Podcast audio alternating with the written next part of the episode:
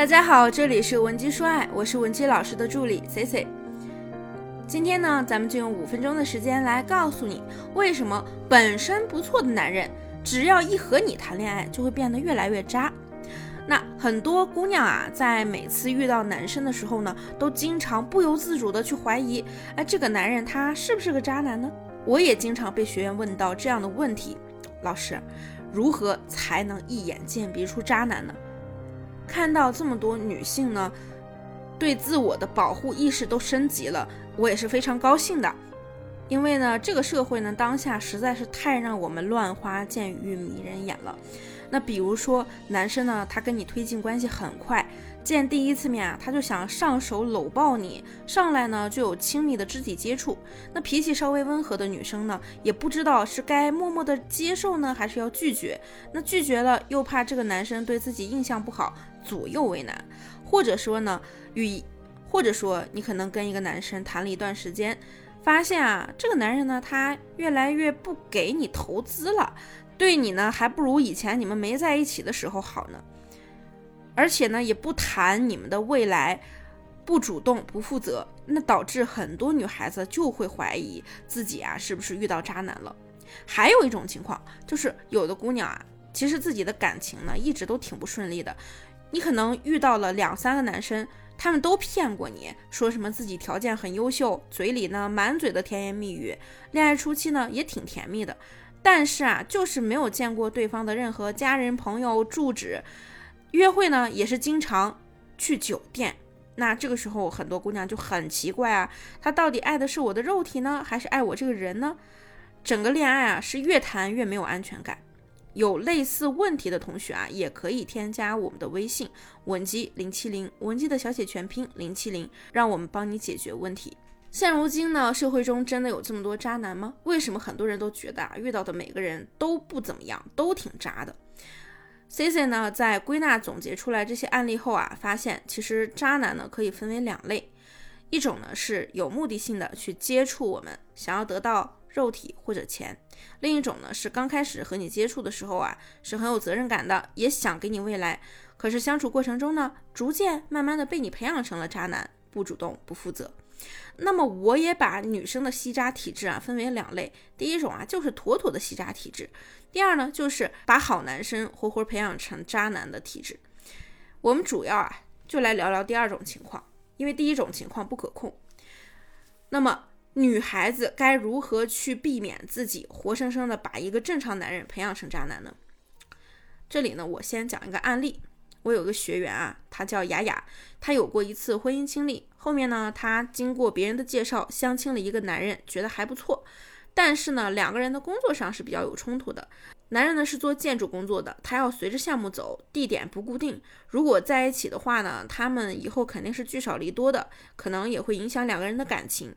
而雅雅呢，就把这种工作冲突当成了她自己个人的问题，想着找个理由去拒绝男生，关系就结束了。根本呢就没想着在这段关系里啊，男人他本身也是有责任的，或者说呢，可以两个人一起商量着解决。我就鼓励他把自己担心的这些问题讲出来，他呢按照我的方式把这个问题摊开了，告诉对方。那听完雅雅的担忧啊，对方呢反而更愿意主动承担责任了，说。嗯，其实呢，我自己呀也觉得这样来回走动不太好，不利于生活的稳定。我也打算换个工作了，找一个稳定的工作，好好的去经营我们的感情。那事情发展到这个程度，我本来以为他们的问题解决了，那谁知道啊，他被男生这种主动付出的行为感动了，反而呢，打算自己换一个工作来将就对方。这一来二去啊，雅雅又把责任揽到自己身上了。一个本来愿意主动承担家庭未来的大男人，被女人这么一惯，那就成为了不用为家庭付出的小男生了。大家可以猜一下，如果说雅雅一直用这样的方式来处理他们的关系，他们的感情未来会是什么样的情况呢？对方呢，他可能会越来越不主动，越来越不负责，理所当然的对女性越来越不关心，不再像以前那么好了。雅雅呢，也会逐渐的去失望，觉得呀自己为男生付出了这么多，然后呢，男生怎么是这样子的？觉得自己选错了人，为了这个渣男付出了一切，对自己和感情都会越来越失望和自卑。于是呢，这样一个渣男就被培养出来了。雅雅呢，自己就是一个渣男培养者。在心理学中呢，有一个词啊，叫做投射性认同，讲的呢就是投射和承接的关系。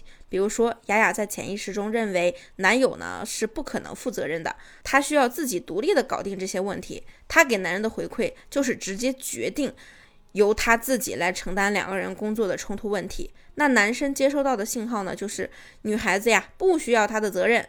如果责任感比较强的男生呢，可能会主动去争取责任；但如果本身就没什么责任感的人，哎，正好呢就觉得我可以轻松享受恋爱的好处。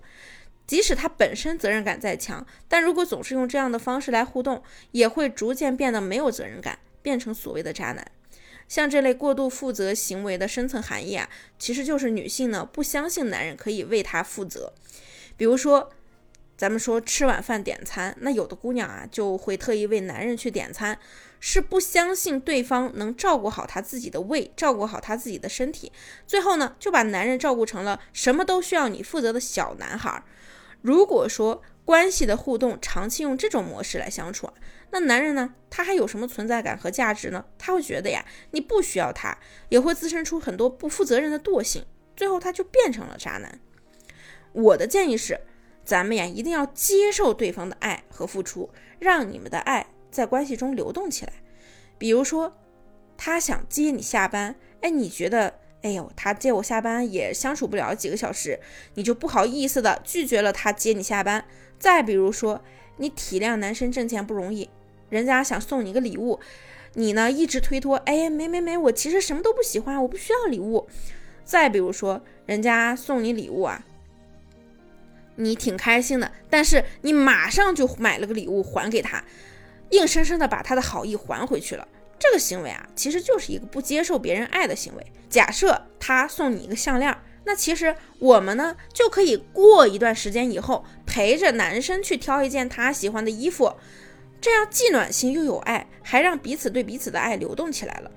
其实啊，在亲密关系中，接住对方的爱是非常重要的，这会培养男人的责任感。接住了爱，再回馈爱，我们的关系才能流动起来。所以，渣男是如何产生的？很可能呢，就是我们投射出了男人不负责任、男人不靠谱，对方呢就会接受可以不负责任的信号，一来一往中，逐渐变成了不主动、不负责的状态。我们该如何做呢？首先啊，第一是你一定要坚信对方是可以为你负责的，你不要去做圣母，一把子包揽所有的活。第二点呢，就是要。接受他的爱，让你们的爱流动起来，方式很简单，只不过呢，做起来可能没有听起来这么容易。我们需要搞清楚什么是能做的，什么是不能做的。如果你拿不准，也不用担心。